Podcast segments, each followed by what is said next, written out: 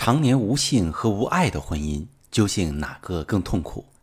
你好，这里是中国女性情感指南，我是许川，用心理学带你找到幸福的方向。遇到感情问题，直接点我头像发私信向我提问吧。最近我经手两个案例，第一位女士呢，她跟老公结婚十几年，有一个在上小学的孩子，婚后一共的夫妻生活不足十次，甚至每次她主动的时候，老公也会找各种理由回避。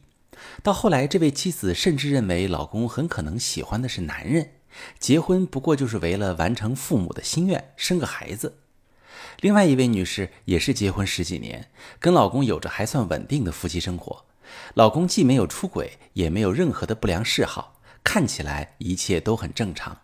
但她就是感受不到老公对自己的爱，甚至很多时候都觉得自己是在跟一个陌生人一起生活，既空虚又冰冷。事实上，不管是无性还是无爱，归根结底都是因为彼此不够相爱。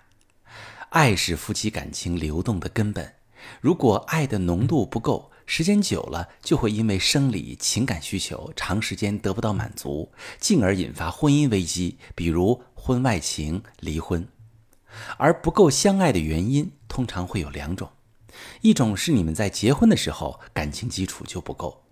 之所以会结婚，不是因为遇到对的人，而是因为年龄到了，家里催得紧，或是身边的同龄人都有孩子了，于是退而求其次，选择跟对方结婚。这样没有情感基础的结合，在婚后就会出现各样的问题，比如说拒绝亲密，比如说感受不到对方的爱。想要改变这种相处状态，就需要你们用心去营造爱。毕竟，先结婚后恋爱也是可以的。其二是你们在结婚的时候原本是很相爱的，但由于婚后不懂经营，比如说相处模式不对，一方特别焦虑，而另一方回避，没有找到彼此的平衡点，最后形成一个追一个逃的模式，或者错误的沟通方式，婚姻里面充满了抱怨、指责、批评、打压。无法沟通到一起，最后不沟通，彼此冻结了感情。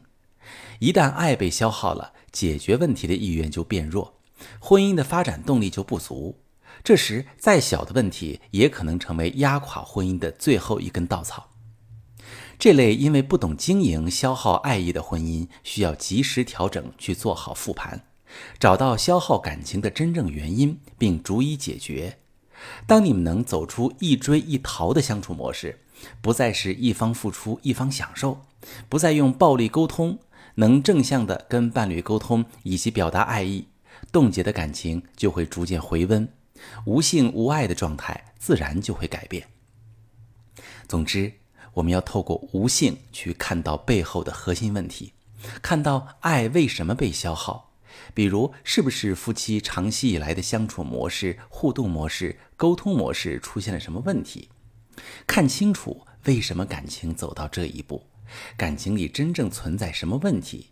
把存在的问题解决掉，才能让婚姻真正过好。如果你也遇到类似的情况，可以把你的情况跟我说说，我们一起做一个复盘，探讨一个针对性的解决方案。我是许川，如果你正在经历感情问题、婚姻危机，可以点我的头像，把你的问题发私信告诉我，我来帮你解决。